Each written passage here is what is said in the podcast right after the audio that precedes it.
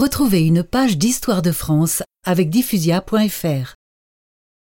À force de patience et de volonté, Jeanne d'Arc chevauche maintenant vers Chinon à la rencontre du dauphin. Entrez, mademoiselle. Le roi vous attend.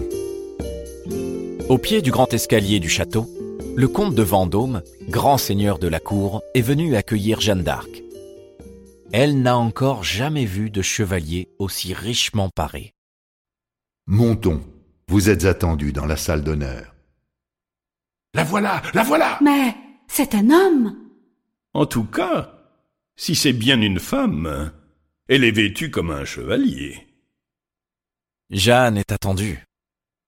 Au sein de cette cour chamarrée, où broderie et étoffe de soie éclatent aux yeux de la jeune bergère, la curiosité se mêle à l'ironie.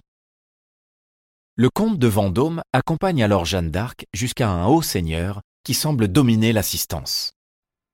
Jeanne, je vous présente Charles VII, le dauphin de France. Mais il n'est pas, monseigneur, le dauphin Jeanne s'éloigne alors. Elle comprend qu'on la met à l'épreuve, mais ses voix la guident. Il y a beaucoup de monde et elle se sent un peu perdue. Soudain, elle avise tout au fond un personnage paraissant anodin, vêtu d'un vieux pourpoint trop serré. Elle se hâte vers lui et exécute une révérence. Dieu vous protège, sire. Mais je ne suis pas le roi.